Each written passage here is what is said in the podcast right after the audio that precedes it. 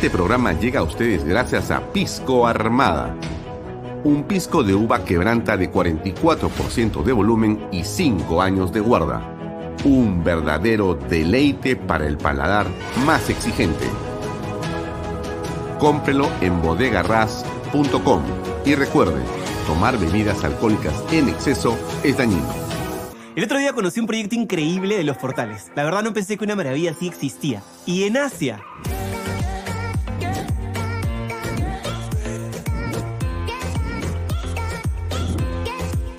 Pero como todo lo bueno siempre se acaba rápido, acompáñenme para que todos ustedes aprovechen esta gran oportunidad de adquirir su terreno y vivir la experiencia Monte Alto.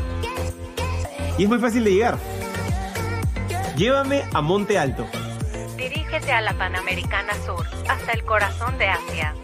Imagina tu casa soñada dentro de este exclusivo condominio que cuenta con todo, para que puedas disfrutar del verano y de todo el año. Ah, y puedes ser dueño hoy mismo.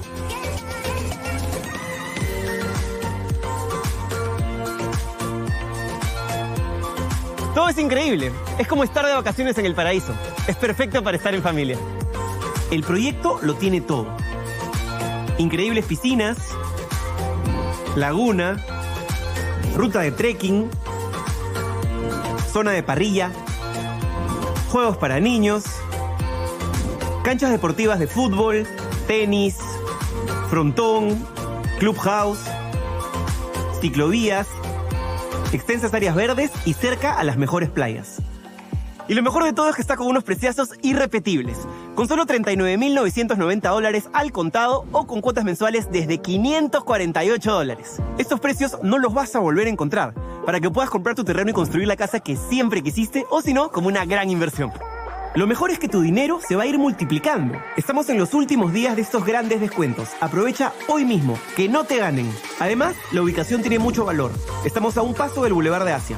Es una gran ventaja ya que tienes todo muy cerca, como restaurantes de primer nivel, tiendas exclusivas, clínicas y supermercados. Uno de los grandes beneficios es que desde el día siguiente de tu firma puedes hacer uso de las instalaciones del condominio. Y chicos, ¿cómo se sienten? Ha sido amor a primera vista, como si estuviéramos de vacaciones. Entonces está comprobadísimo. Monte Alto es lo que siempre soñaste. Empieza a vivir las vacaciones de tu vida al mejor precio. Disfruta con tu familia de todo lo que te ofrece Monte Alto. Visítanos hoy en nuestra sala de ventas y no pierdas esta gran oportunidad que no se repetirá. Estamos ubicados en el Boulevard de Asia, a la altura del kilómetro 97.5 de la Panamericana Sur. Y aprovecha las grandes ofertas por tu visita.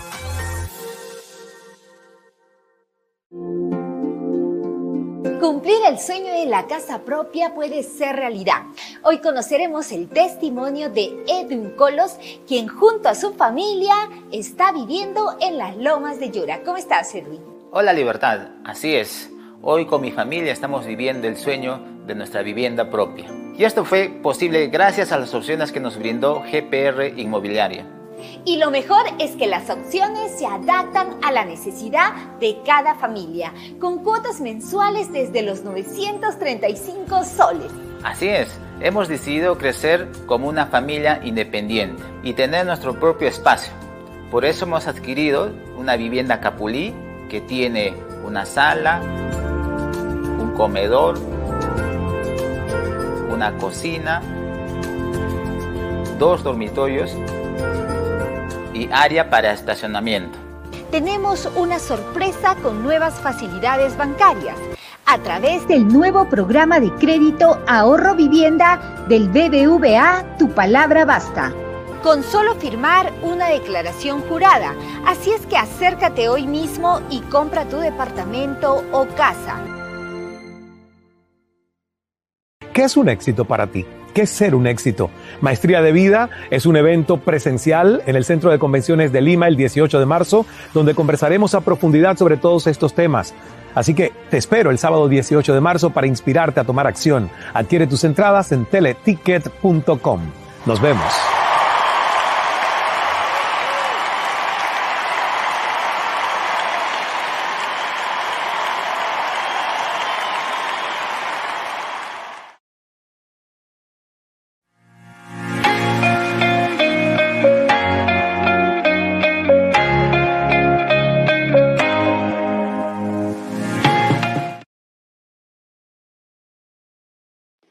¿Qué tal amigos? ¿Cómo están? Muy buenas tardes, gracias por acompañarnos en esta nueva edición de Vaya Talks por Canal B, el canal del Bicentenario. ¿Qué duda cabe que la noticia más importante tiene que ver con la decisión del juez Checli para la segunda prisión preventiva de Pedro Castillo, expresidente del Perú. También el ministro Silva y la eh, régimen o restricción de libertad eh, con restricciones para el señor Guinea Alvarado. En realidad, esto es lo que domina y ha dominado las últimas horas la política en el país. Los argumentos del juez Checli para la prisión preventiva han sido eh, clarísimos, ¿no? Y él ha considerado que la fiscalía ha aportado evidencia a un nivel eh, suficiente, graves y fundados elementos de convicción para acreditar una alta probabilidad de que Pedro Castillo no solamente haya cometido los delitos que se le imputan, sino que pueda fugarse y obstaculizar la justicia.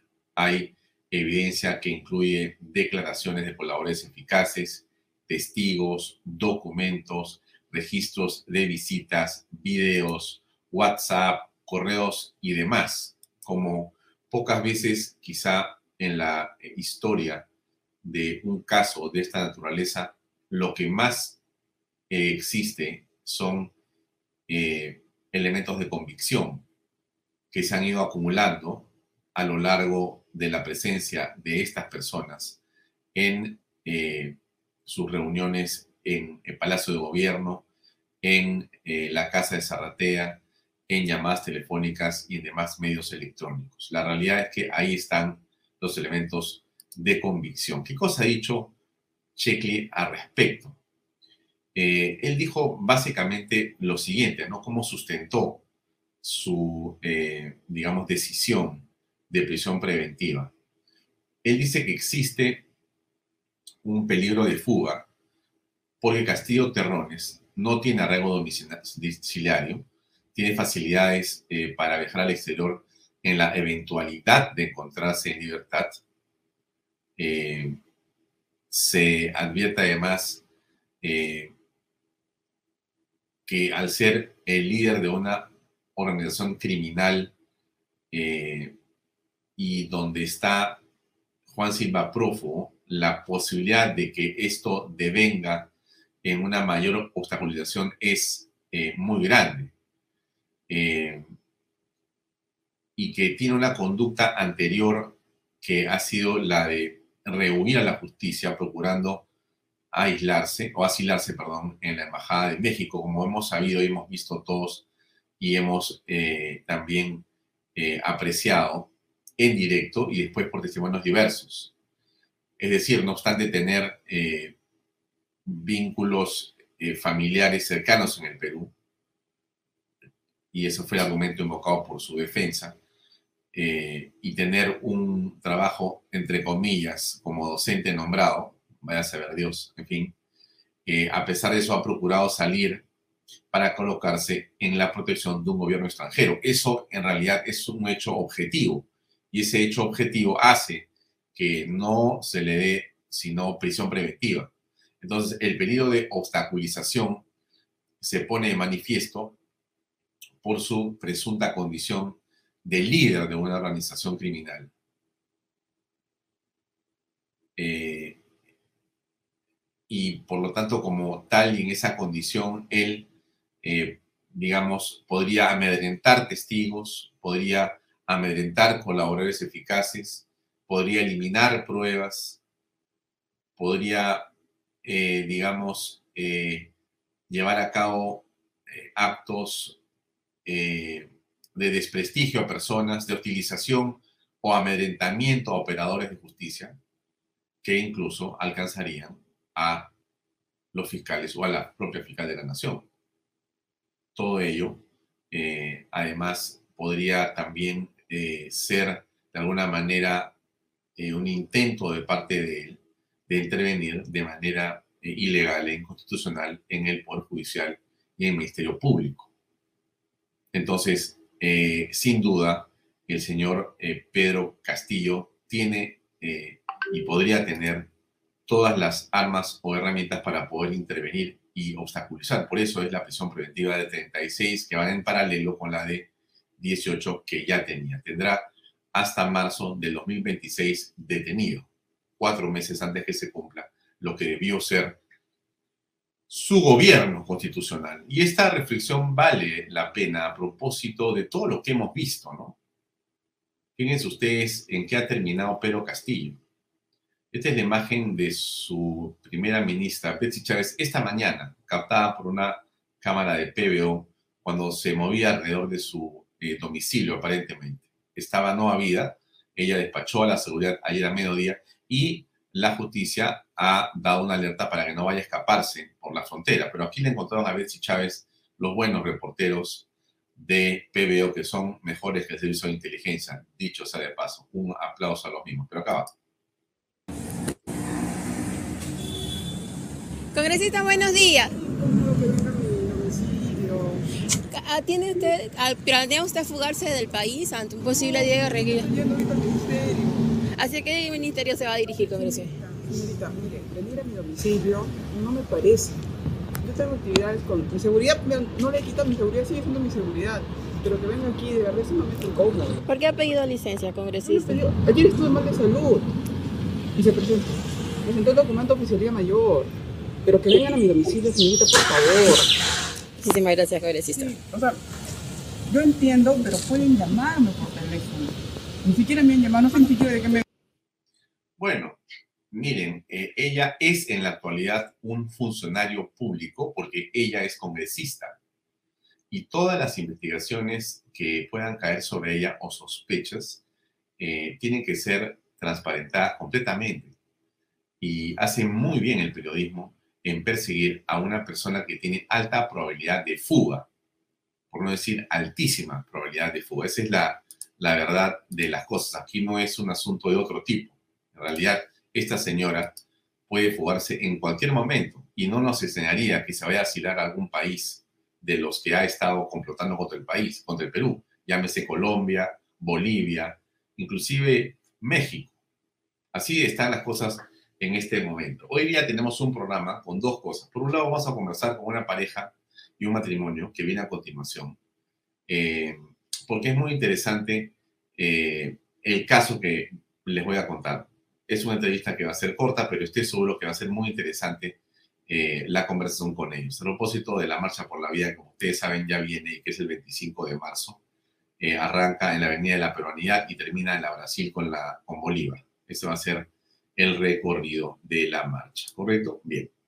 Eh, lo otro importante el día de hoy va a ser que vamos a tratar lo que está pasando en realidad en el norte del Perú. Este tema de los desastres o el desastre climatológico y todo lo que eso implica en términos de afectación a eh, el tránsito, la seguridad, eh, la salud, las viviendas de los peruanos es enorme. No hay cuándo acabar. 8 de marzo de 2023. Aunque suena loco y escabellado, parece el año 2017. Miren ustedes y escuchen, ¿ah? esto parece, no, esto es ahorita. Y sí, esta es una segunda parte. Y creo que como vamos, va a haber muchas más. Pero yo no quiero que echemos más leña al fuego. Solo estoy invitando a reflexionar que las personas que efectivamente nos van a gobernar deben ser personas eficientes, personas que tomen conciencia de la problemática que actualmente aqueja a todo el norte. Reflexionemos, queridos amigos piuranos y norteños, que las cosas no se pueden tomar a la ligera.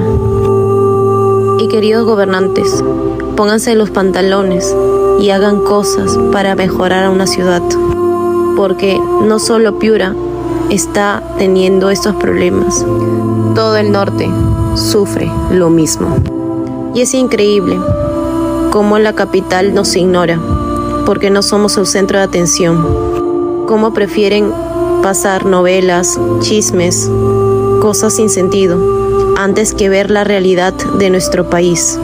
A pesar de ser ignorados, nosotros cedemos las redes sociales para alzar nuestra voz, para ser escuchados, para enseñarles que desde el 2017 hasta la actualidad no se ha hecho nada.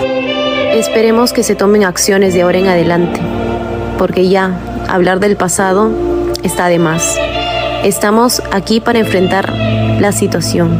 Y si ya sabemos que en esta temporada es de lluvias, se debe prever y tomar acciones para evitar estas circunstancias.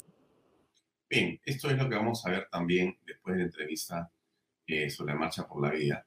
Y vamos a tener un panel con cuatro personas desde eh, que se ha grabado hoy en la mañana. Vamos a estar con Jorge Pellón, eh, con eh, Javier Calle, eh, con Johnny Jubi y con Jorge Seminario. Vamos a conversar con ellos hoy en Bahía Talks. Bien amigos, no me extiendo más y enseguida con lo que viene en el programa. Adelante.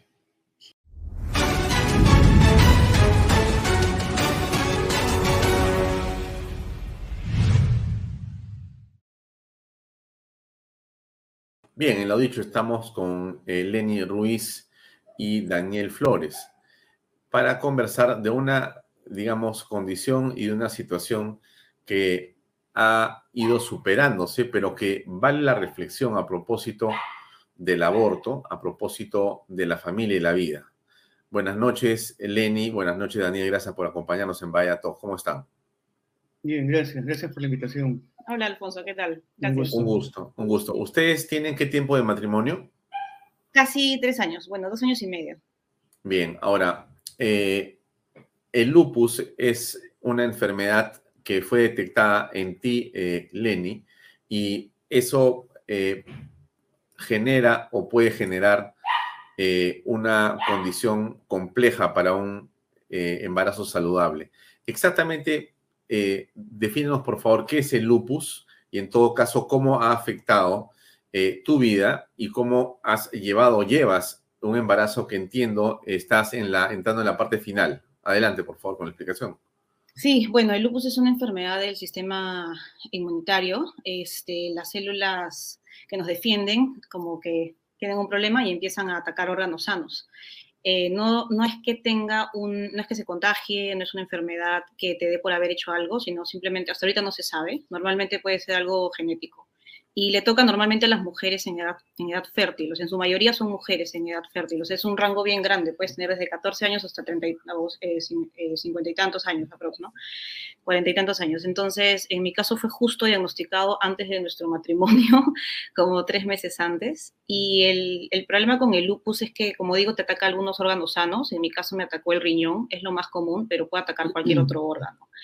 Cuando nos me diagnosticaron el lupus, este, eh, me, tienen, me dan demasiadas, este, demasiadas medicaciones para poder controlar la enfermedad. Hay un montón de medicaciones que se tienen que tomar y que son muy, muy fuertes, tienen muchas consecuencias y justamente por eso, si nosotros queríamos tener hijos, eh, el doctor en ese momento nos dijo que teníamos que eh, planificarlo junto con él porque debe haber un cambio de pastillas, sino de lo contrario afecta al bebé o quitárselas muy rápidamente a la madre puede afectar y obviamente hacer este, tener un problema, ¿no? Pero además, o sea, apenas le detectan el lupus y le dicen, por si acaso, eh, no vas a poder tener un hijo, sino hasta que esté más o menos controlado. ¿no? No vas a poder tener un hijo, te dijeron. O sea, olvídate.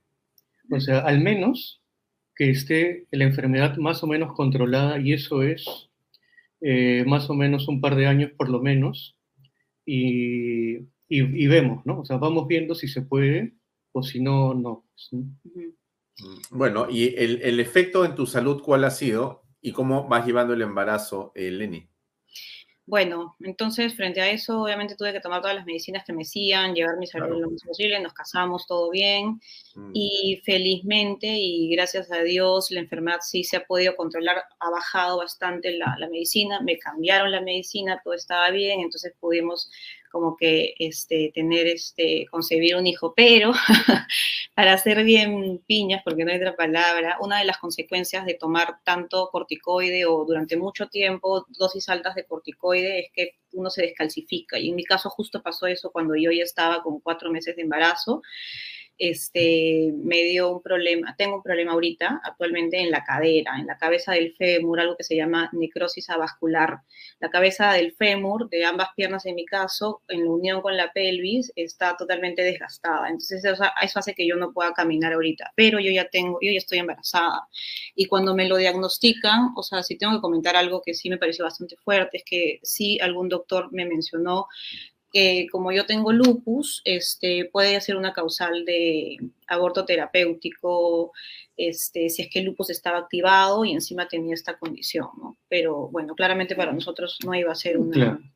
Bueno, incluso eh, cuando ella ya estaba embarazada y le detectan esto de, de la necrosis, también le, le comentaron la posibilidad de que, bueno, ella, o sea, sí medio como que no quiere la cosa, existía esta posibilidad de como que abortar, pues, ¿no? Porque ella tiene que cuidar su salud. Entonces, como que se ponía en primer lugar a la mamá antes que el concebido, ¿no? Sí. Bueno, eh, ¿cuánto tiempo te falta, según los médicos, para dar a luz? Eh, ya, un mes y medio aproximadamente. Bueno, de todas maneras, vamos a vernos dentro de un mes y medio o quizá dentro de dos para que nos enseñe si es hombre o mujer, ¿ya sabes? No. Bueno, yo sí sé. yo no quiero saber. Ella se va a enterar. Muy bien, muy bien. Bueno, sea él o ella, bienvenida será seguramente al mundo y quizá eh, en una próxima oportunidad podamos estar los cuatro en esta reunión. Claro. Sí, sí, claro que sí, sí, sí, sí, de todas maneras. Eh, bueno, los veo muy contentos y eso es realmente muy saludable a pesar de todo, ¿no es cierto? Sí, exacto. O sea, siempre le he comentado a Lenny, ¿no? O sea, no es, no es que sea, no es que sea fácil, pero qué, qué cosa sí lo es, ¿no? Igual las cosas que valen más, igual hay que esforzarse un montón. Y, y siempre agradecemos el tener la oportunidad de, por ejemplo, en este caso, la enfermedad, para, para crecer, ¿no? Crecer como en lo individual, como matrimonio, y siempre aprender a, dar más, a dar más. Bueno, pero había una enseñanza también, eh, y me parece que es un caso fuerte, porque a ti te dijo algún doctor, Lenny, mejor lo abortas, ¿no? Sí, o sea, sí he estado dentro de, la, de, de, de lo que me ha mencionado, de todas maneras. ¿Y qué pensaste tú en ese momento? ¿Perdón? ¿Qué pensé yo? Sí, claro no, no hay forma, no hay forma, o sea, no hay forma. Yo, o sea, si estuviese como aliciente, no. Yo ahorita no puedo caminar, o sea, sin un bastón en la mano, o tramos largos los hago con silla de ruedas. Ya no puedo, o sea, no tengo la habilidad de, la agilidad de antes, ¿no? Mm. Pero no, para mí no es una opción para nada. Así yo estuviera, o sea, yo quisiera dar, por ejemplo, un parto natural, este, pero lamentablemente va a tener que ser cesárea, por ejemplo, porque mis piernas no, no funcionan, no, no responden, ¿no? Este, hay muchas condiciones. Mi, tengo riesgo de preeclampsia también por el problema que tenía en el riñón, entonces tengo que estar revisándome eso constantemente, pero, pero para mí, o sea, no, hay forma. Yo quisiera, es más, yo le digo a todos los doctores, este, ya eh, luego el próximo hijo, ¿cómo va a ser? Si voy a poder hacer. y me miran rarísimo, ¿no? Porque dicen, ay, pero no, como uno, claro, ya mira cómo estás. También es eso, ¿no? Que ahora último, sobre todo, le han dicho como que párala ahí, ¿no? O sea, ya no, no consideres la posibilidad de, de, otro más porque mira cómo estás ahora. Así que mejor no lo intentes. Pero vamos, no, vamos a ver, ¿no? O sea, Muy bien. Eh, ustedes van a estar en la marcha por la vida. De todas maneras estamos ahí, en silla de ruedas o como sea, pero estamos ahí. Aquí está el recorrido, amigos, que hemos tenido eh, como información en las últimas horas. Salimos de la avenida Brasil con Bolívar y se va a llegar a la avenida, perdón, se, parte de la peruanidad y se termina en la avenida Brasil con Bolívar. Ese va a ser, digamos, el recorrido que se tiene para esta oportunidad. Ustedes estarán ahí presentes el día 25 de marzo. ¿Es correcto? Sí, eh, ahí vamos en silla de ruedas eh, y con la barriga. sí, felices, felices, felices de participar en la ¿Para qué fecha se espera la llegada de este nuevo peruanito, peruanita? Si todo va bien, sale para después de Semana Santa, quincena de abril aproximadamente. Muy bien, bueno, eh, que Dios los bendiga y les deseo lo mejor a ustedes con todo, con todo aprecio, con todo respeto, con la mejor de las voluntades. Seguramente que todo saldrá muy bien. Y estaremos aquí, les comprometo, eso sí. Eh, la próxima será de cuatro, la entrevista. Así es. De todas maneras. Sí, para lo que, para lo que necesiten. Gracias. Muy bien, gracias a ustedes. ¿ah? Gracias. Permiso, amigos. Ya Continuamos.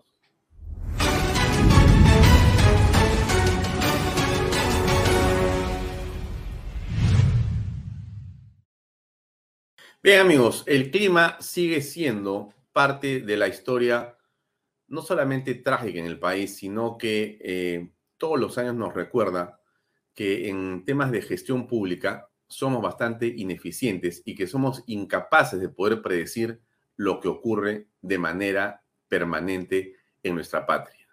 Ustedes han visto por las redes sociales y por diferentes medios lo que está pasando en Piura. El norte del Perú históricamente siempre ha sido azotado por lluvias y por fenómenos climatológicos complejos y difíciles. Eh, el día de hoy, un grupo de colectivos ha eh, decidido enviarle una carta al congresista Williams y hacer público eh, su punto de vista en relación a lo que está ocurriendo en Piura. Nosotros hemos querido contactar con ellos.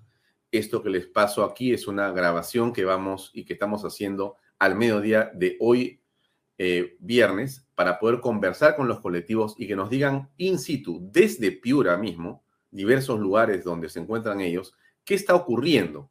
Y en todo caso, en la segunda parte de esta conversación, cuáles podrían ser las soluciones desde la perspectiva que ellos ven. Vamos a conversar en primer lugar con Jorge Seminario, que ya está conectado con nosotros. Jorge, ¿cómo estás? Buenos días. Alfonso, ¿qué tal? ¿Cómo estás? Muy buenos días. Vamos al grano. ¿Qué está ocurriendo en este momento en Piura? ¿Y dónde te encuentras tú?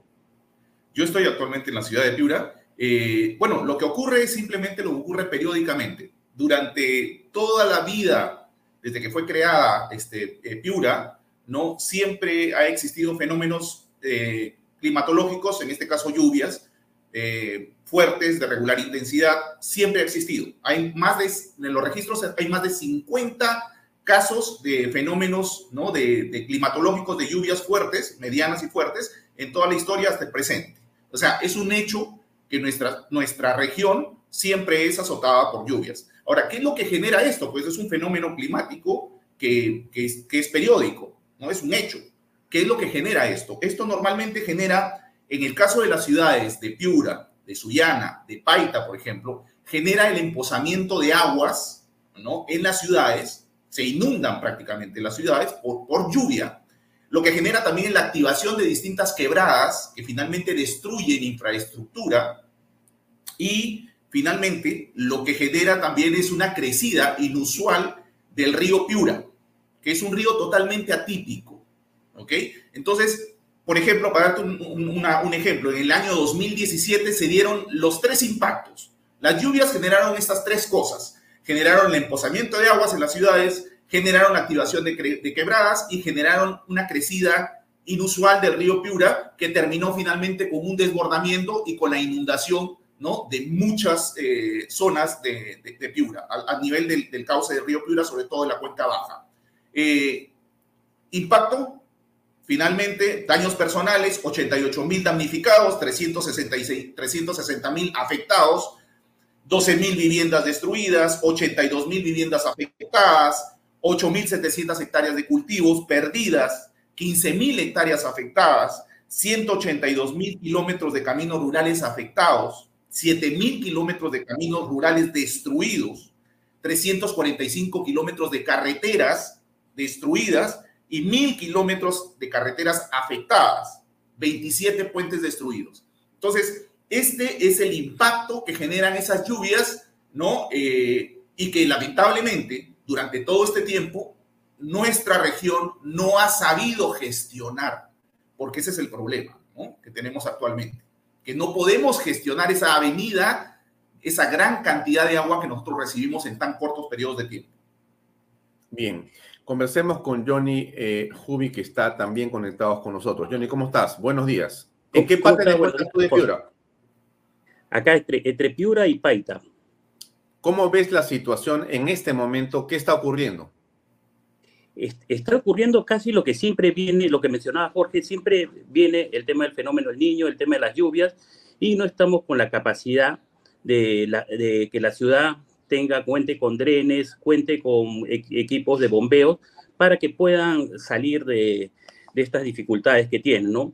Y lo más catastrófico es la, que pueda salirse el río y se genere una inundación como el 2017. Esos son los dos, los, los, dos, los dos problemas principales que se podría, que, que traería la salida del agua y las inundaciones, ¿no? Pero acá ¿A, cuánta, ¿A cuánta población está afectando según lo que tú ves o en las cercanías que tú puedes apreciar este fenómeno? Está apreciando, está casi al 90% inclusive las, parte, eh, las partes que son zonas acomodadas como las zonas que están en asentamientos humanos, ¿no? acá hay un tema que las autoridades tienen la normativa clara. La normativa es que el gobernador, el alcalde son los responsables. El Sistema Nacional de Defensa Civil ya sabe qué actuar. Yo tuve la oportunidad de ser director por casi tres años de INDECI, en la parte logística y nosotros veíamos todo el abastecimiento para todas las regiones y cuando sucedía una desgracia se activaba un plan de 72 horas. Ese plan de 72 horas significaba cubrir techo, vivienda y alimentación a todas las personas afectadas, permitiendo que todo el sistema nacional se eh, comience a trabajar, el Ministerio de Transportes, el Ministerio de Salud, y los demás ministerios, porque esto es un problema general, no es un, no, es un problema de, de, una sola persona, de una sola institución, es un problema de todos. Por eso dicen defensa civil, tarea de todos. Muy bien. Vamos a conversar ahora con Javier eh, Calle, que está conectado también y que pertenece al mismo colectivo Almirante Grau. Javier, buenos días. ¿Cómo ves tú la situación? ¿En qué parte te encuentras tú, por favor? Yo me encuentro en lo que es el corazón de la ciudad de Piura, en el centro de Piura, donde vemos que a las primeras lluvias, que no han pasado más de cuatro a seis horas de duración, pero que han sido continuas, hemos visto ya cómo las aguas se van acumulando al nivel que en plazuelas o en algunos puntos de la ciudad han superado el nivel ya de las veredas. Eh, nos encontramos de que Piura, en la ciudad de Piura tal como está, es una ciudad inestable, en el sentido de que no puede superar los problemas que pueden generar las mínimas lluvias, estancamiento de aguas, inmediatamente vemos de que los drenes no se pueden o no dan abasto para poder llevar toda la contingencia de agua, como lo podemos ver en imágenes. Entonces, a la mínima precipitación de, de, lluvia, inmediatamente tenemos aniegos, inmediatamente tenemos grandes emposamientos de agua, que lo que generan es las enfermedades con las cuales la población inmediatamente se ven afectadas. ¿Por qué? Porque también los desagües de Piura colapsan. Y no solamente son aguas de lluvia, sino son aguas conjuntamente con aguas de desagüe, que inmediatamente lo que van a profilar son enfermedades.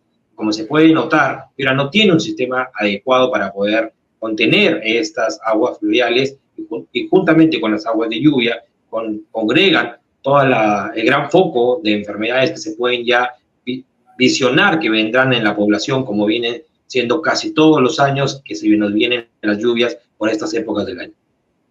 Eh, Javier, antes de pasar a conversar con Jorge Peñón, que está conectado también desde el, desde desde el puente mismo y el río, eh, quería preguntarte, ¿por qué crees tú que históricamente esto no se ha resuelto? O sea, esta historia que los tres están contando, que es la historia de cientos de miles de piuranos, que nos contarían seguramente lo mismo o cosas mucho más dramáticas, ¿Por qué es que yo recuerdo en el año, debe ser año 81, que hubo un niño realmente eh, muy fuerte, muy intenso, que destruyó la ciudad de Piura prácticamente. Pero la impresión que me dio es que después de eso nunca se logró resolver, ni corregir, ni arreglar lo que debió hacerse, pero estamos hablando del 81, estamos en el 23, o sea, han pasado 42 años. Eh, estoy equivocándome, por favor, o dime tú si ha habido un momento en el cual sí, las cosas se resolvieron y se arreglaron todo correctamente. Eh, estás en todo lo correcto, Alfonso. Es triste y, penoso aceptar que lo que las personas están viendo, nosotros lo vivimos cada año. Entonces, del 81, 83, 98, 2017 y actualmente siempre vamos a tener este, este problema. Pero este problema se basa más que todo en la gestión. En la gestión que tienen las autoridades turno, evidentemente no se ven comprometidos en lo que es el trabajo verdadero de, de prever cuáles serían las situaciones climáticas que puedan afectar en nuestra ciudad de Piura. Es decir, no hacen prevención. ¿Por qué no se invierte en prevención? ¿Por qué no se desarrolla gestión en prevención?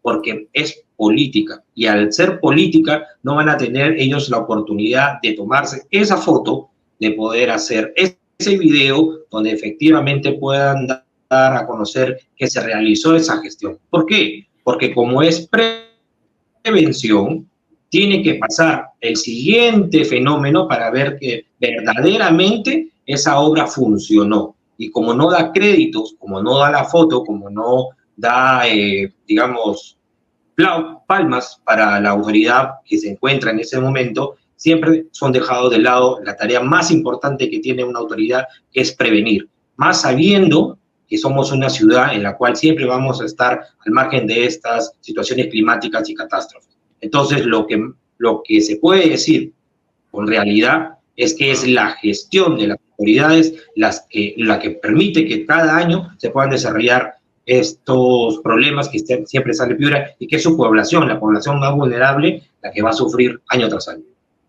Bien, Javier, gracias. Eh, estamos, amigos, conectados eh, también con Jorge Pellón, que ya está con en cámara con nosotros. Eh, Jorge, ¿cómo estás?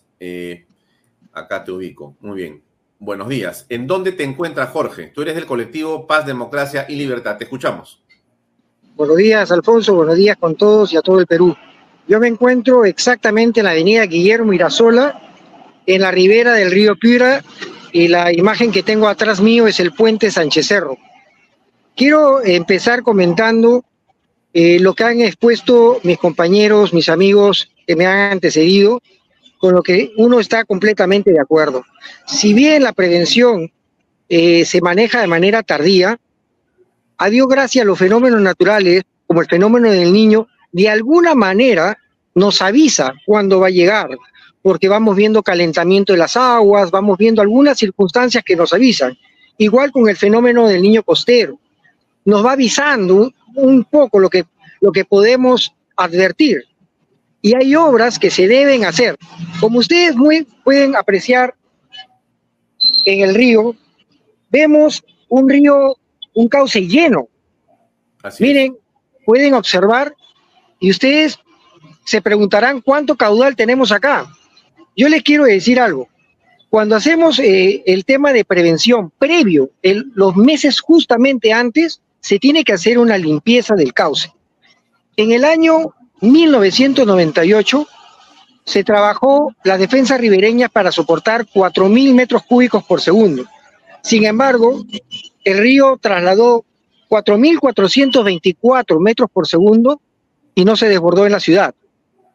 En el año 2017, con las mismas defensas y con un mal trabajo de, prevención a través del gobierno de Martín Vizcarra, se hizo un mal trabajo de limpieza en el lecho del río y el río con 3.585 metros cúbicos por segundo se desbordó en la ciudad. Las imágenes que ustedes ven atrás mío corresponden a un río que ahorita tiene un caudal de 686 metros cúbicos por segundo. Y miren cómo está lleno. Mm. Esto, esto realmente es un insulto a los piuranos.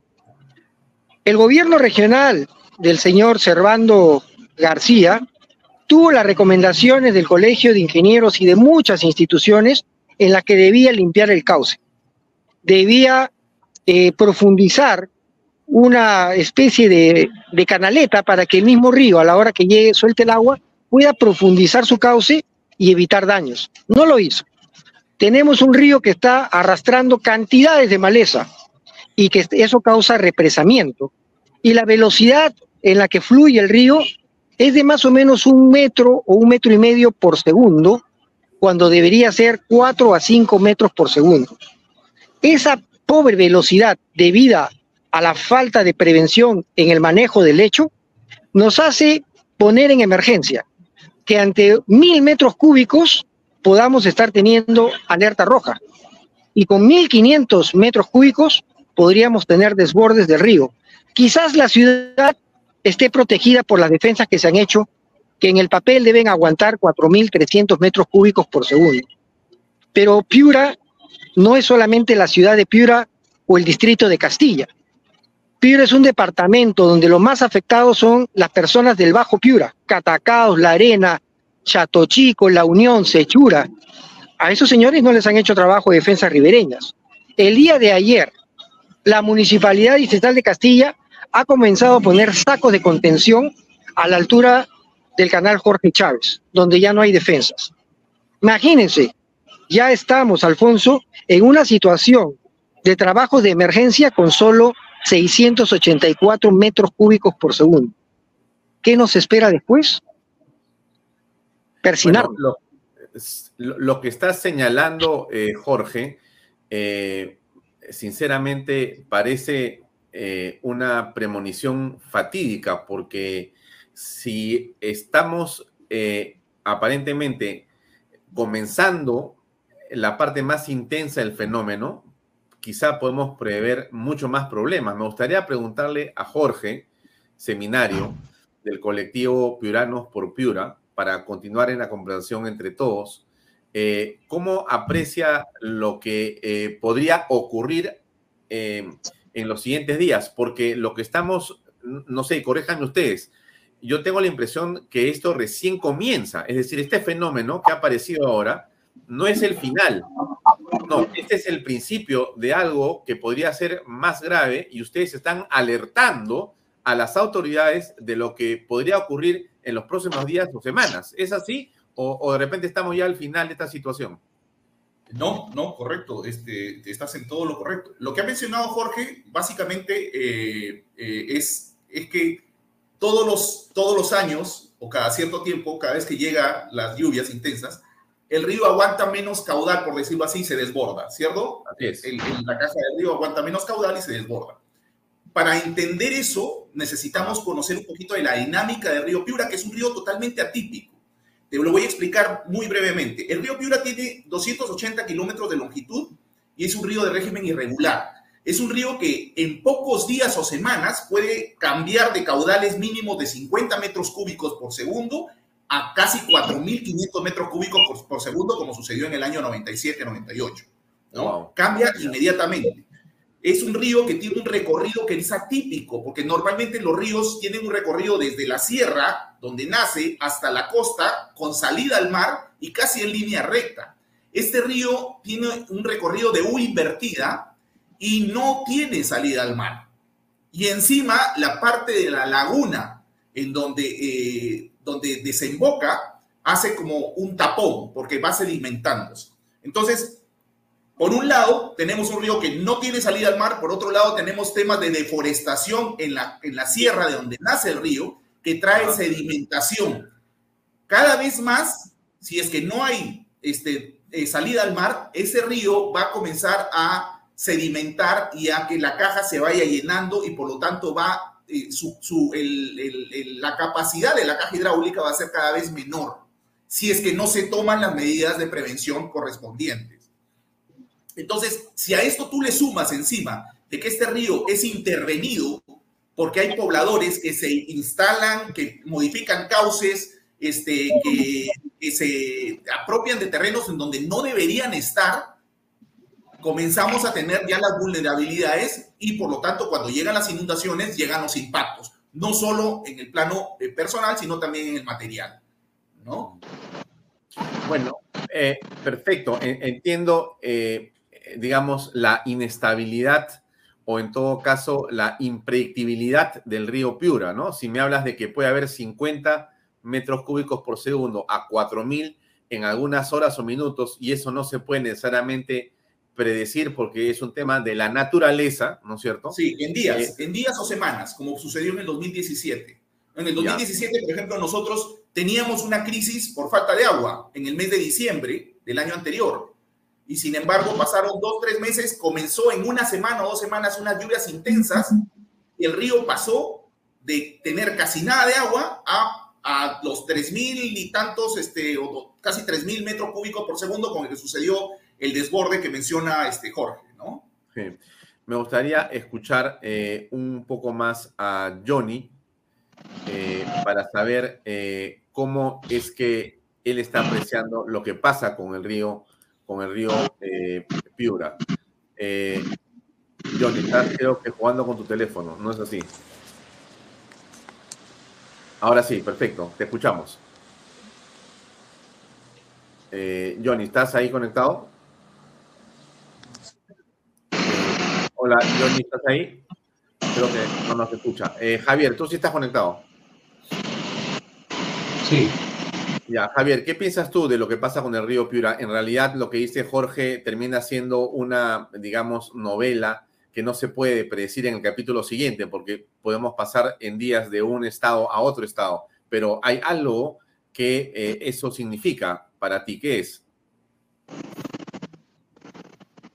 En realidad, nosotros tenemos el conocimiento como piuranos de cómo va a ser la situación cada vez que se presentan estos fenómenos climáticos. Entendemos ya y conocemos ya cómo es nuestro río. Sin embargo, nos asombra que las autoridades que vienen desarrollando su gestión año tras año no puedan entenderlo. Es ilógico para nosotros porque el agricultor, el hombre de campo, el técnico, el ingeniero, sabe cuál es la situación que puede mejorar o puede aplacar la situación que nos pone ahorita en emergencia. Sin embargo, no podemos porque las encargadas de no solamente la prevención, sino de corregir esta situación para poder hacer con infraestructura, con obra, el correcto traslado de las aguas que en estas épocas que son de fenómenos de lluvias no puedan generar el mayor daño ni el mismo daño, sino que simplemente se pueda desarrollar conforme deben darse técnicamente el encauzamiento de las aguas. En ese sentido, nosotros tenemos que alarmarnos porque al contrario de que nuestras autoridades nos den soluciones, lo que nos hacen es exponernos. Yo pienso en mis hermanos de Piura, del medio Piura, donde ellos efectivamente no reciben estos trabajos de tratamiento del encauzamiento del río, porque los que estamos en la ciudad efectivamente vamos a tener un menor grado de riesgo, salvo que se desborde el río, pero ellos sí, porque sus márgenes son más amplios y el agua puede inmediatamente entrar a sus caseríos, entrar a sus cultivos, generar la mayor desastres.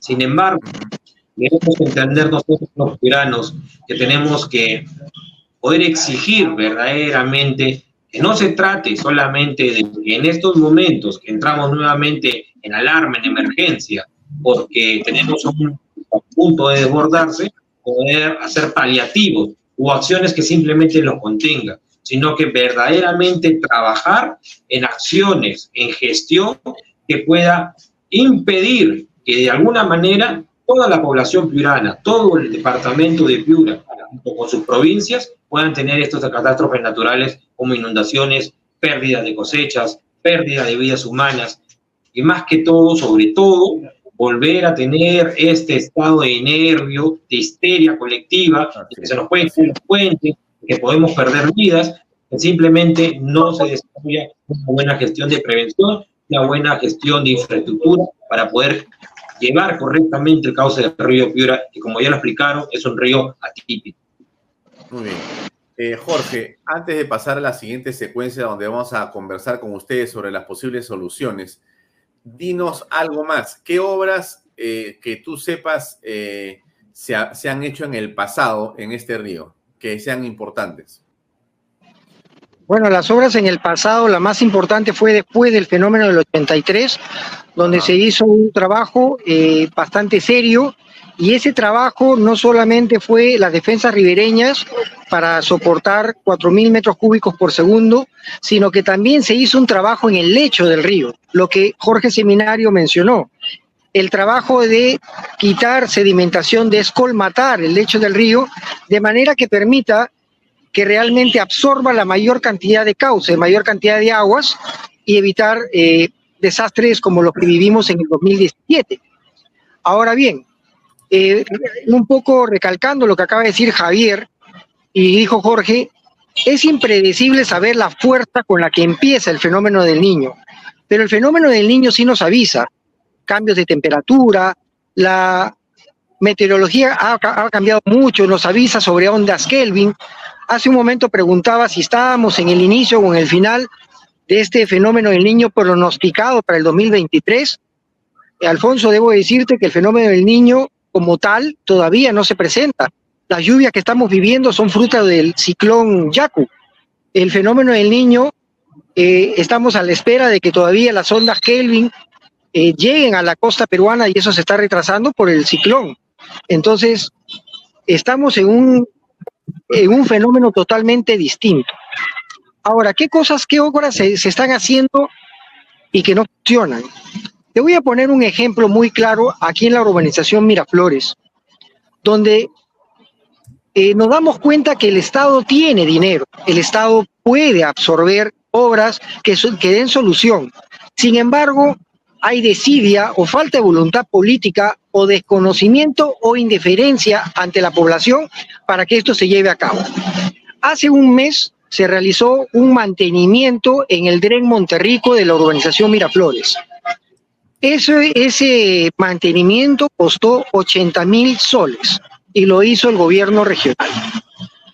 La solución integral para ese dren que acumula agua y que inunda a todo un sector de la población de Miraflores y que abarca eh, las caídas pluviales de toda la urbanización de 2.500 familias y que afecta el drenaje, como lo ha dicho muy bien eh, Javier, costaba 130 mil soles hacer una cámara de bombeo y darle solución integral. Entonces, preferimos gastar 80 mil soles en un mantenimiento que no soluciona nada, que es un paliativo, en vez de gastar 130 mil soles y dar una solución definitiva a un problema realmente grande. Hmm. Eh, bueno, a ver, eh, creo que ya estamos conectados eh, con Johnny. Johnny, Sí. nos escuchas. Muy bien. Sí, tuve, tuve, un, sí, tuve un pequeño desperfecto. No hay Eh, problema. Te escuchamos, por favor. En, en adición, yo quería mencionar algo, importante, porque en, realidad nosotros ahorita lo que estamos alertando, ¿no? Alertando los problemas que se van a venir en, en infraestructura. Vamos a tener, vamos a tener, que se inician las clases, colegios que van a estar eh, no actos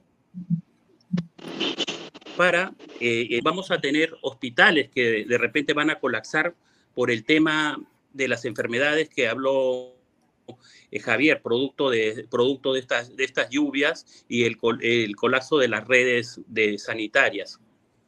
El tema de infraestructura debe actuar inmediatamente el Ministerio de Transporte, habilitar las carreteras. Vemos a Talara totalmente destruida. Y el segundo punto, salud.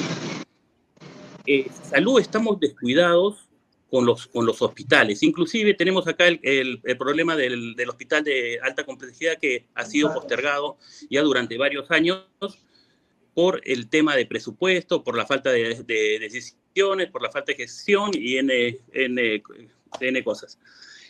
Esto conlleva afectar la economía. Son tres puntos im- importantes, infraestructura, salud y, y economía, ¿no? Que tenemos que verlo a través de nuestras autoridades que reciban los presupuestos y se acondicione las, los, ya pensar lo que ha pasado, ya el pasado, sino eh, pensar en el presente y comenzar a actuar sobre el presente. Es hora, yo creo que ya es hora que desaparezca la reconstrucción con cambio, que no puede existir un tema de reconstrucción con cambios que dure tantos años. Se, da el fenómeno, se puede instalar el tema de, de- de la reconstrucción con cambios que lo genera el gobierno central, pero ya que sean seis años de, de reconstrucción con cambio, ya estamos de más. ¿no? La, responsabilidad ser de los ministerios y de la región. Muy bien. Mira, eh, estamos eh, en este momento para hacer una pausa y yo quisiera regresar, estimados eh, amigos, con eh, el tema relacionado a las posibles salidas. Acaba de mencionar eh, Johnny que hay temas específicos que la agenda debería tener y has tocado la famosa reconstrucción con cambios, que tuvo una campaña publicitaria realmente fantásticamente masiva a nivel nacional que hubo en el papel una enorme cantidad de miles de millones de soles que movilizó a los ministros, que hubo para fotografías y para videos y para una parafernalia que parecía realmente que, este, eh, diríamos que Piura debió haberse convertido en Sydney o en alguna ciudad del primer mundo, pero no ha pasado nada. El dinero no sabemos dónde se quedó, dónde está todavía. Entonces me gustaría ir a un comercial, amigos, y regresar con las posibles soluciones y cuáles son los temas a atacar, teniendo en cuenta algo más. Piura, entiendo, ha invertido en su refinería aproximadamente 6 mil millones de dólares o más. Las imágenes que vemos acá, amigos, no son eh, de una película de terror, son de Piura y la inmensa inversión, la más grande en la historia de la, eh, digamos, industria petrolera en el Perú, eh, y está eh, inundada. Esa es la verdad de la milanesa. Hay un problema de falta de previsión también aquí. Estas son imágenes que han llegado hace unas horas. Eh, pero diríamos lo siguiente, y ustedes me van a corregir en la siguiente este, secuencia. 6 mil millones de dólares más o menos el costo de esa refinería. Yo entiendo, y ustedes también me van a corregir, que el costo aproximado de encauzar esto es como de 6 mil millones de soles, un poco más o un poco menos. Eh, no sé si son las cifras, ustedes van a decir, pero si fuera algo parecido, estamos frente a una simplemente cosa sumamente grave, por no decir casi una locura, porque gastas en una refinería que encima se llena de agua, 6 mil millones de dólares, o sea, 6 por 4, 24 mil millones de soles por lo menos, ¿no es cierto? Pero no tiene 6 mil millones de soles, o sea, 1.500 millones de dólares para arreglar esto y poder tener una ciudad previsible, predecible. Algo, ¿no es cierto? Y por otro lado, y ahí termino para pasar a, los comerciales y encima regresamos con ustedes, el hecho de que Piura en realidad eh, representa cerca del 5 a 6% del Producto Bruto Interno Nacional. O sea, estamos hablando de una ciudad, de un espacio geográfico, de un aporte al PBI, de una creación de valores de riqueza claramente e importantemente cuantificada. Y la pregunta es, ¿qué está dándole el país a Piura a cambio del 6%? Entonces, lo dejo ahí, amigos, un comentario que nos pone Alejandro Peña y regresamos enseguida para entrar a esta segunda parte. Adelante. El otro día conocí un proyecto increíble de los portales. La verdad no pensé que una maravilla así existía. Y en Asia.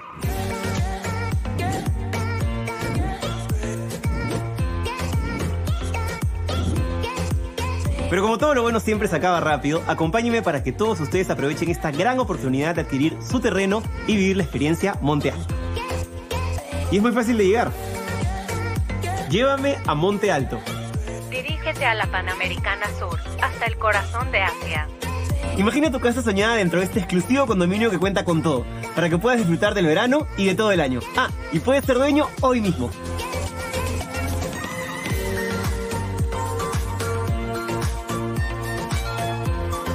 Todo es increíble. Es como estar de vacaciones en el paraíso. Es perfecto para estar en familia. El proyecto lo tiene todo.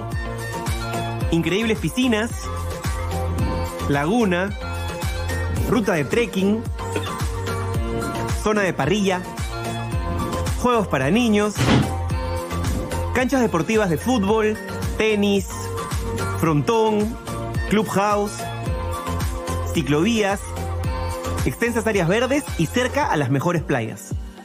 Y lo mejor de todo es que está con unos preciazos irrepetibles, con solo 39.990 dólares al contado o con cuotas mensuales desde 548 dólares. Estos precios no los vas a volver a encontrar, para que puedas comprar tu terreno y construir la casa que siempre quisiste o si no, como una gran inversión.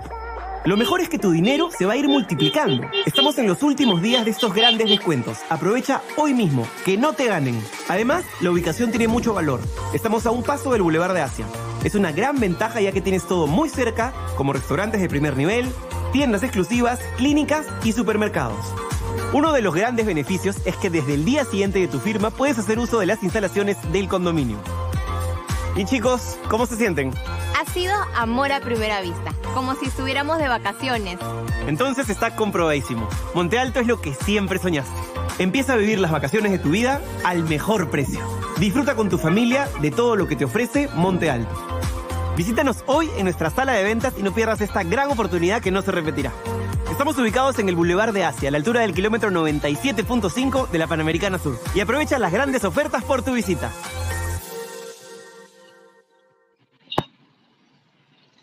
Bien amigos, seguimos conectados. Estamos hablando de Piura eh, en emergencia y tenemos en esta secuencia de Bahía Talks a cuatro invitados que están en el lugar de los hechos. Eh, Johnny Jubi, eh, que viene del colectivo Almirante Miguel Grau junto con Javier Calle, y está también Javier Pellón del colectivo Paz y Democracia y Libertad, y Jorge Seminario del colectivo Piuranos por Piura. Nos acompañan ellos cuatro para conversar, como ustedes han visto, en la primera parte de lo que ha sido el problema, de lo que es el problema de Piura en este momento y con este fenómeno climatológico, pero también de lo que ha ocurrido en adelante. A ver, ustedes recuerdan, amigos, una campaña fantástica con eh, todos los ministros de Estado y todas las cámaras y toda la atención y toda la parafernalia desplegada en torno a la autoridad para la reconstrucción con cambios. Algo, sinceramente, que hacía soñar que alguna vez el Perú podía tener un presupuesto y un grupo de técnicos dirigidos a poder restaurar una región del país afectada. Miles de miles de miles de millones de soles. La pregunta para comenzar esta secuencia, quisiera comenzar contigo, Jorge, es, eh, ¿qué pasó? ¿Cuánto de eso llegó a Piura? ¿Cuánto se ha utilizado? En fin, ¿cómo ha ido ese súper presupuesto que muchos hemos visto como un ensueño en realidad? Sí, este, mira, eh, la Autoridad para la Reconstrucción con Cambios eh, se planteó varios objetivos. Y aquí hay que entender un poco y, saber cuáles son los objetivos estratégicos de Piura. Piura necesita definitivamente infraestructura en salud, en educación, eh, carreteras, más vías de integración. Sí, es cierto. Pero los objetivos estratégicos de Piura, porque sin eso no se puede avanzar, sería como eventualmente caminar tres pasos y retroceder dos cada cierto tiempo. El objetivo o los objetivos estratégicos de Piura es la correcta gestión integral del río Piura, ¿ok? Para evitar justamente estos desbordes y también el tema de eh, los planes para evitar la inundación de las ciudades como Piura, Sullana, Paita, la activación de quebradas que finalmente terminan destruyendo infraestructura. Esos objetivos o ese objetivo, ese grupo de objetivos, lamentablemente para la autoridad de la reconstrucción con cambios no, no ha avanzado mucho en ese, en justamente en lo principal, porque son muy complejos y porque definitivamente no hay una voluntad política para poder avanzar. Yo soy testigo, me gusta ser bastante justo, de eh, la visita a mucha infraestructura que la Autoridad para la Reconstrucción con Cambios ha reconstruido. Hay muchos este, centros médicos, hay muchos centros muchos colegios que han sido construidos y que tienen los más altos estándares. Está muy bien. De hecho, debiesen esos expedientes servir como estándar para el resto de infraestructura en salud y en educación a nivel nacional. Ojalá los implementaran. Pero dentro de los objetivos estratégicos, lo medular no está solucionado. Y esto es la gestión integral del río Piura y la evacuación de las aguas fluviales de Piura, Sullana y este, Paita, ¿no? Entonces, mientras no, solucionemos ese tema, eh, vamos a estar siempre para atrás, ¿no? No podemos construir. Piura podría aportar, de hecho, mucho más al PBI si es que tuviera este problema resuelto, porque no tendría cada cierto tiempo infraestructura destruida que más bien le restara en, en la aportación al PBI. Ahora, para poder, para poder, y tú lo dijiste muy bien, para poder darle solución a todo este tema, se estima más o menos que son 6.500 millones de soles los que se necesitan para poder echar a andar los o construir los cinco componentes para generar un buen, una buena gestión del cauce del río Piura y también el drenaje de las principales ciudades. 6.500 millones de soles. Hay algunos este, eh, investigadores que calculan quizás hasta 10.000 millones de soles. Sin embargo, en la refinería de Talara nos hemos gastado efectivamente, porque finalmente el Estado peruano va a ser el que va a terminar pagando los platos rotos y va a ser el contribuyente el que va a terminar pagando eso. Estamos en 7.500 millones de dólares y, con, y subiendo. ¿Ok? 7.500 millones. Ahí tenemos un gran problema de priorización de obra pública. El impacto que ha tenido hasta ahora la refinería en su desarrollo es mínimo. Para Piura como región ha sido mínimo. Sin embargo, si se hubiese destinado parte de ese dinero, por ejemplo, a solucionar el problema de la gestión integral del río, de la evacuación de las aguas fluviales de las principales ciudades, del manejo de las quebradas, Piura tendría ahora la base para poder desarrollar infraestructura que le devolver al Estado a través de crecimiento del PBI, de mayor participación del PBI, porque recursos nosotros los tenemos. Tenemos recursos. Me, queda claro eh, el punto, Jorge. Me gustaría darle la pelota a Javier Calle para que nos diga, eh, Javier, ¿tú cómo aprecias entonces qué propuestas se deberían hacer en concreto para poder salir de esta crisis y tener un poco de planificación? En principio, se tiene que igualar correctamente cuáles son los puntos específicos en los cuales se tiene que invertir para poder prevenir que todos los años genere este tipo de pérdidas para la región Piura.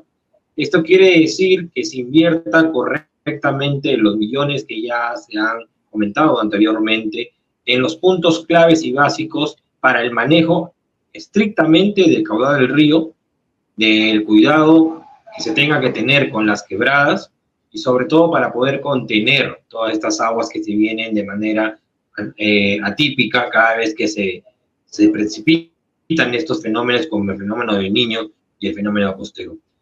Piura tiene actualmente eh, mil millones de soles para lo que es prevención, pero como lo dice, o es para actuar en el momento.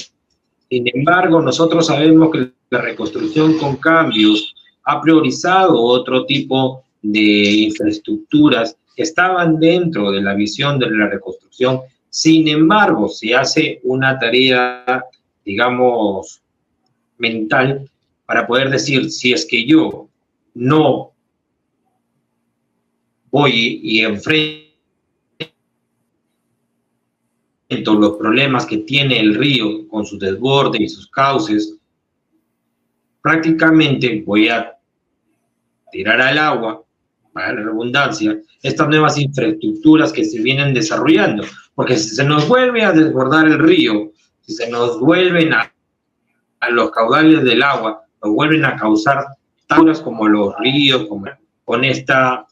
Lo que tiene que hacer es una evaluación total, una evaluación completa, una evaluación sustancial e integral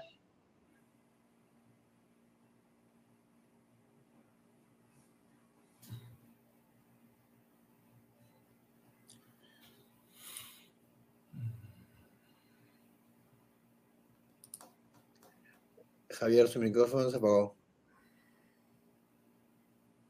Hay un problema con el micrófono de Javier. Sí, se le ha apagado. Javier, su micrófono se le ha apagado. Eh, hay que avisarle, ¿ah? Hay que avisarle. Eh, a ver, eh, Johnny, Jubi, ¿estás ahí? Javier, tu micrófono. Javier, tu micrófono. Ojalá que nos logre escuchar. Javier, Javier, tu micrófono.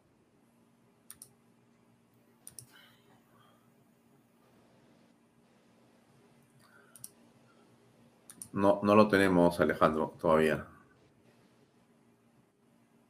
vamos avanzando con. Johnny, ¿me, están ahora? ahora? sí, Javier? ¿Estás ahí? Sí, sí, sí. Ya, termina la idea, por favor. Se cortó la última parte.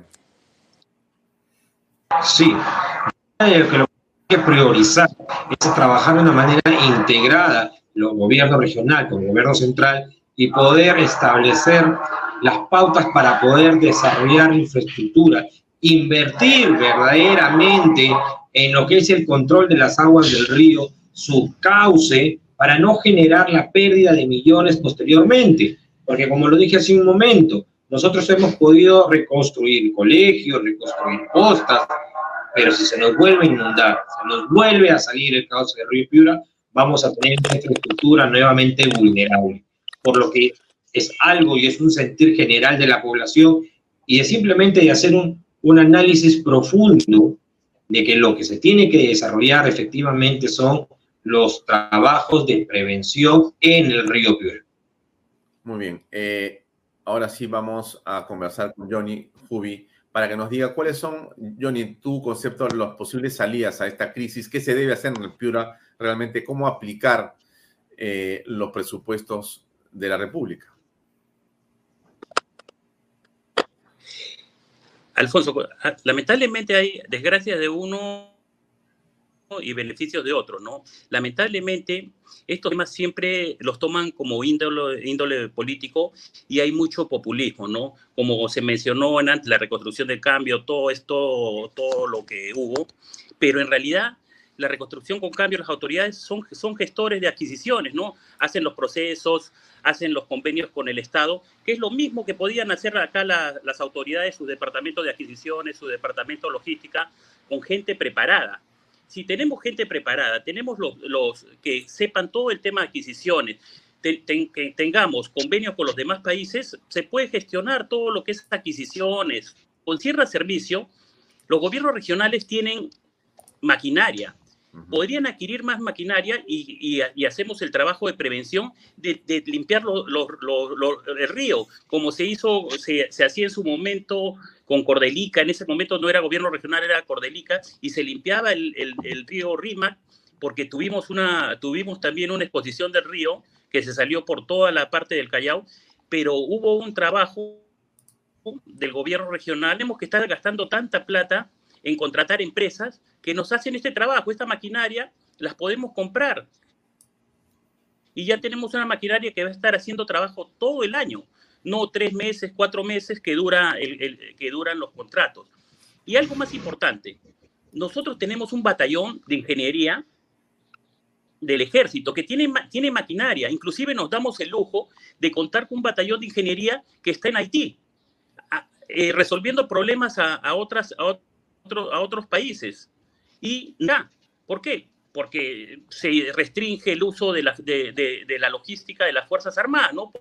Porque no le permite de repente al privado eh, eh, entrar en, sus, en, su negocio particular, ¿no? Tenemos el CIMA que construye los puentes, al último salen las licitaciones y son las empresas privadas que ganan las licitaciones y contratan al CIMA para que construya el puente, cosa que debió ser en forma directa, ¿no? Y eso se hace a través de convenios, todo, ¿no? Pero mientras el Ejecutivo no norme y, corte el sistema de adquisiciones a través del SEACE y vea que el bienestar común prima ante los intereses de, personas particulares o empresas particulares, no va a acabar esto, ¿no? Tenemos la logística, tenemos los recursos, pero no lo gestionamos. Y a veces no lo gestionamos porque tenemos normatividad que nos impiden hacer esto.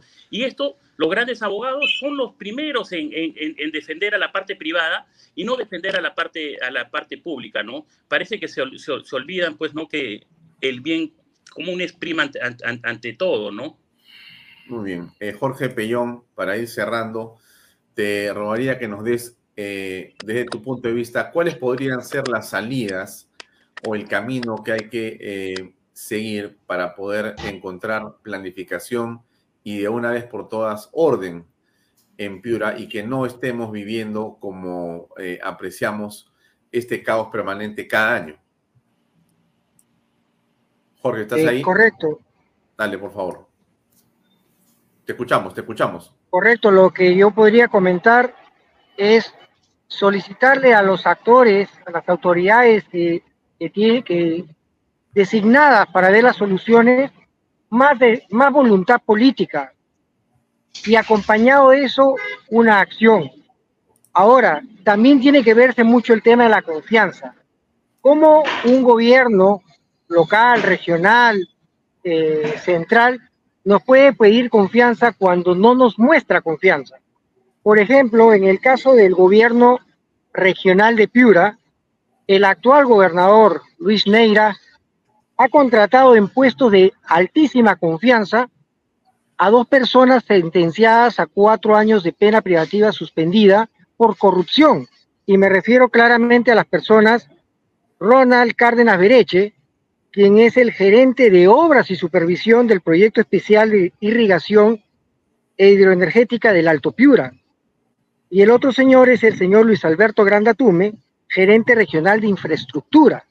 Dos personas que mueven el dinero y están supervisando la ejecución del dinero y asignan obras, sobre todo en declaraciones de emergencia. Entonces, ¿cómo es que el Congreso de la República, a través de la Comisión de Fiscalización, la Contraloría de la República, permite este tipo de contrataciones tan delicadas y con una determinada y concluyente acción social en temas de prevención y obras de soluciones definitivas. Mm. Bien, señores, eh, les pediría, si fuera posible, eh, un minuto por cada uno para salir de esta entrevista. Jorge, comenzando contigo, por favor. Sí, mencionaste cuál era el paso eh, que se debe hacer o que los pasos que se deben seguir para salir de este problema. Entendiendo que el objetivo principal es la gestión integral del río Piura para evitar inundaciones y la, evacuación de aguas fluviales de las ciudades, una conferencia internacional en el año 2020 puso como conclusiones que se hizo acá en la Universidad de Piura y la Universidad Nacional. Hubieron, hubieron investigadores este, holandeses, alemanes, 2.500 investigadores. Primero, el tema del plan integral del río Piura, de la gestión del río Piura y la evacuación de aguas fluviales. Eso se ha tardado seis años. Servando García se lo tiró abajo, el gobernador anterior, cuando estaba un 90% de avance. No sé por qué. Ahora, después de seis años, recién ha sido concluido y entregado. Y ojo, es un parche. No tiene la solución integral. Es un parche. No va, no va a dar solución integral a este problema. Segundo, es, es necesario implementar una autoridad del río Piura, una autoridad absolutamente autónoma, independiente, que sean técnicos y que tengan los recursos asignados para que puedan hacer todas las obras que sean necesarias para gestionar integralmente el río. Eso significa política cero, dejar de lado el ámbito político y dejar paso al plano técnico, único y exclusivamente técnico. Lo otro es centralizar la información del río Piura, que está descentralizada, son muchos datos, están en, distintos, en distintas bases, hay que manejar un solo sistema de información. El cuarto punto es un plan de acción rápida, es ir diseñando e inmediatamente implementando. Y para eso se necesita la voluntad del gobierno para la asignación de recursos. Recuerden, son 6.500 millones de soles los que se tienen o se necesitan para la solución integral. Y finalmente, es, eh, es, vital darle una salida al mar, al río. Porque mientras no se le dé una salida al mar, pues simplemente vamos a tener ese taponamiento y vamos a tener el mismo problema. Bien, gracias, estimado Jorge Seminario del colectivo Pioneros por Piura. Tu despedida, eh, Javier Calle, por favor. Escuchamos. Claro que sí.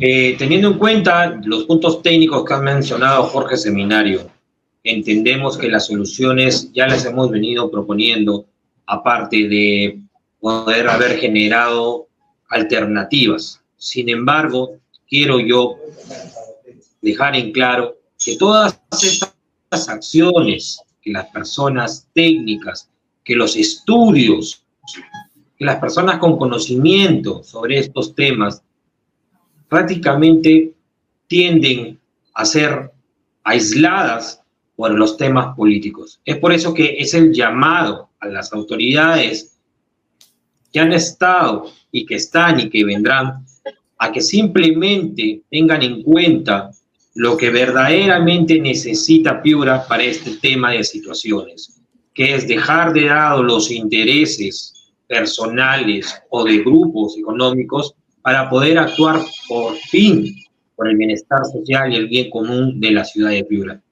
Para no poder volver a ver estas calles inundadas, estos núcleos de enfermedades que evidentemente vamos a volver a tener en Piura por estos inundaciones que vienen teniendo no solamente las ciudades, sino las zonas rurales de Piura. Es por eso que el llamado a la actual gestión, junto con el gobierno central, a que de una vez por todas inviertan verdaderamente y con un sentido técnico para el bienestar social de Piura, porque de lo contrario, tanto va a ser esta situación que vamos a tener que lamentablemente volver a tener pérdidas humanas, volver a tener pérdidas económicas y contar con una ciudad de Piura que estaba nuevamente saliendo a flote, a volver a estos indicios de emergencia. Es por eso que lo que se busca ahorita es la necesidad de tener el sentimiento piurano para poder eh, invertir correctamente en lo que se necesita. Bien, gracias Javier. Eh, Johnny eh, Jubi, por favor, tus palabras finales. No sé si tienes micrófono ahí. Ya, te escuchamos. Dale, Johnny. Eh, no sé si nos escuchas. No te estamos escuchando, Johnny. No, no tenemos retorno tuyo. Me parece que se apagó tu micrófono. Eh, ¿Nos escuchas tú? Sí. No te escuchamos, ¿ah? Vamos con Jorge en todo caso, hasta que Johnny se pueda conectar. No lo tenemos a Johnny, no lo estamos escuchando. ¿Tú lo escuchas, Alejandro Peña? No, tampoco lo escucho, pero al parecer ya prendió su micro. Hola, Johnny. Hola, hola, hola. Eh, no, parece que su micro no está funcionando. Vamos con Jorge que está conectado. Jorge, ¿estás ahí? Sí, acá estoy. Eh, tenía un problema con, con, el audio, pero estoy acá. Bueno, tu palabra finales, por favor, para cerrar.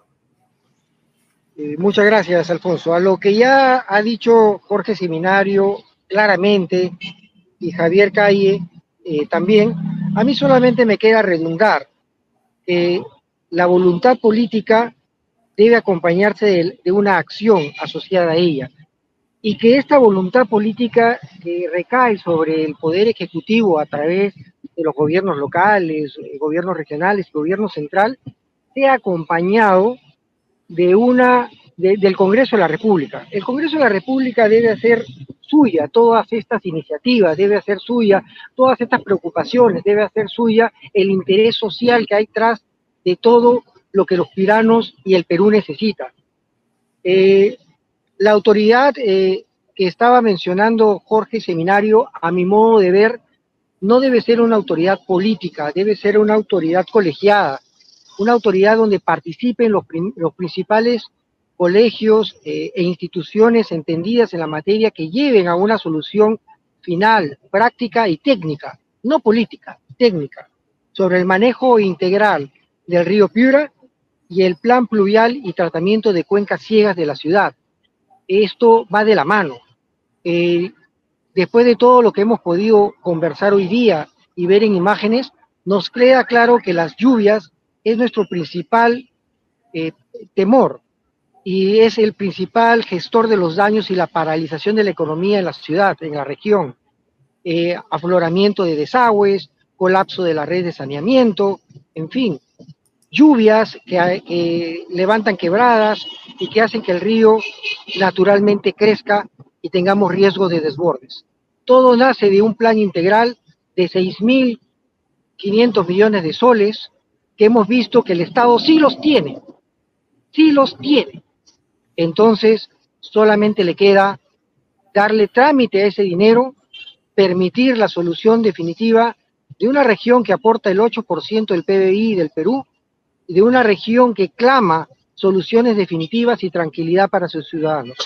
Eso sería para mí mi acotación final. Muchísimas gracias por permitirnos este escenario y el poder hacer llegar nuestros comentarios y opiniones. Gracias, Jorge. Johnny, ¿estás conectado? ¿Puedes decir algo? No, no te tenemos en audio, lamentablemente. No, lo dejamos ahí. Gracias, gracias amigos. Gracias Jorge, eh, Jorge Pellón, Jorge Seminario, Johnny Hobby, un gran abrazo. Javier Calle también. Eh, por la paciencia, por habernos dado su punto de vista y estamos en contacto y seguimos en el tema. Esto no termina en esta oportunidad. Les ofrezco Canal B como siempre para poder ayudarlos y a ver si, como conversamos con Mala Seminario, que ha sido gestora de esta reunión, podamos tener eh, un especial quizá más largo, quizá además con otros actores de la sociedad civil que podrían ser colegios de eh, profesionales que están integrados a esto eh, o eh, centros universitarios u otros que ustedes consideren importantes para poder conversar y encontrar soluciones y salidas desde el punto de vista de la sociedad civil. Gracias por acompañarnos a ustedes en este programa. Permiso, nosotros seguimos por la parte final de Bahía Talks, amigos. Gracias, Jorge. Adiós. Adiós a todos. Son muy amables por habernos acompañado. Saludos a todos. Gracias. Bien, amigos, llegamos así al final de esta edición de Bahía Talks de hoy viernes. Ha sido un especial con Piura. Piura está pasando un momento de enorme, digamos, eh, preocupación, pero este tema de Piura, amigos, no es, por supuesto, solo de Piura. En este momento, en todo el país hay un problema climatológico por las lluvias algo tenemos que hacer para aprender a que estas cosas hay que resolverlas, hay que atenderlas, no se pueden dejar ahí. Año a año parece que esto no nos dejara ninguna lección. Lo dejo y nos vemos el día viernes. Tenemos un especial el fin de semana que ya les contaré de qué se trata. Esté atento a Bahía Talks ya Canal B, que vamos a tener algunas revelaciones en las próximas horas. Eso es todo. Nos vemos el día lunes a las seis y media en otra edición de este programa por Canal B, el canal del Bicentenario. Gracias. Permiso. ¿Qué es un éxito para ti? ¿Qué es ser un éxito? Maestría de Vida es un evento presencial en el Centro de Convenciones de Lima el 18 de marzo, donde conversaremos a profundidad sobre todos estos temas.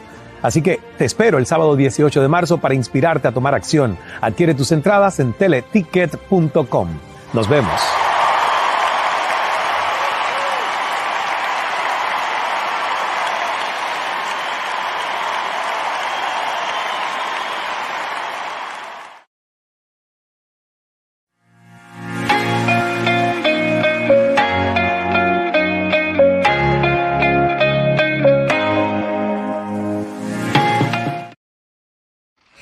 Programa llega a ustedes gracias a Pisco Armada.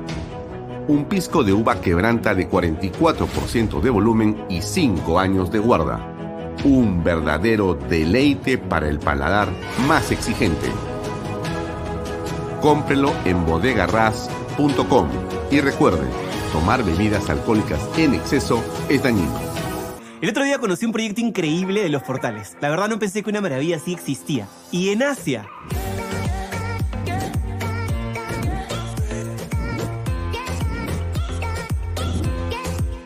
Pero como todo lo bueno siempre se acaba rápido, acompáñenme para que todos ustedes aprovechen esta gran oportunidad de adquirir su terreno y vivir la experiencia Monte Alto. Y es muy fácil de llegar. Llévame a Monte Alto. Dirígete a la Panamericana Sur, hasta el corazón de Asia.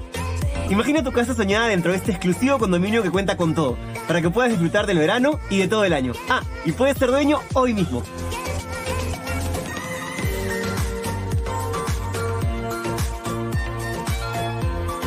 Todo es increíble. Es como estar de vacaciones en el paraíso. Es perfecto para estar en familia. El proyecto lo tiene todo. Increíbles piscinas, laguna, ruta de trekking, zona de parrilla, juegos para niños, canchas deportivas de fútbol, tenis, frontón, clubhouse, ciclovías, extensas áreas verdes y cerca a las mejores playas. Y lo mejor de todo es que está con unos preciazos irrepetibles, con solo 39.990 dólares al contado o con cuotas mensuales desde 548 dólares. Estos precios no los vas a volver a encontrar, para que puedas comprar tu terreno y construir la casa que siempre quisiste o si no, como una gran inversión. Lo mejor es que tu dinero se va a ir multiplicando. Estamos en los últimos días de estos grandes descuentos. Aprovecha hoy mismo, que no te ganen. Además, la ubicación tiene mucho valor. Estamos a un paso del Boulevard de Asia. Es una gran ventaja ya que tienes todo muy cerca, como restaurantes de primer nivel, tiendas exclusivas, clínicas y supermercados. Uno de los grandes beneficios es que desde el día siguiente de tu firma puedes hacer uso de las instalaciones del condominio. Y chicos, ¿cómo se sienten? Ha sido amor a primera vista, como si estuviéramos de vacaciones. Entonces está comprobadísimo. Monte Alto es lo que siempre soñaste. Empieza a vivir las vacaciones de tu vida al mejor precio. Disfruta con tu familia de todo lo que te ofrece Monte Alto. Visítanos hoy en nuestra sala de ventas y no pierdas esta gran oportunidad que no se repetirá. Estamos ubicados en el Boulevard de Asia, a la altura del kilómetro 97.5 de la Panamericana Sur. Y aprovecha las grandes ofertas por tu visita.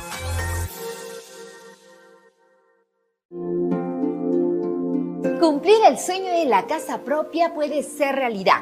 Hoy conoceremos el testimonio de Edwin Colos, quien junto a su familia está viviendo en las lomas de Yura. ¿Cómo estás, Edwin?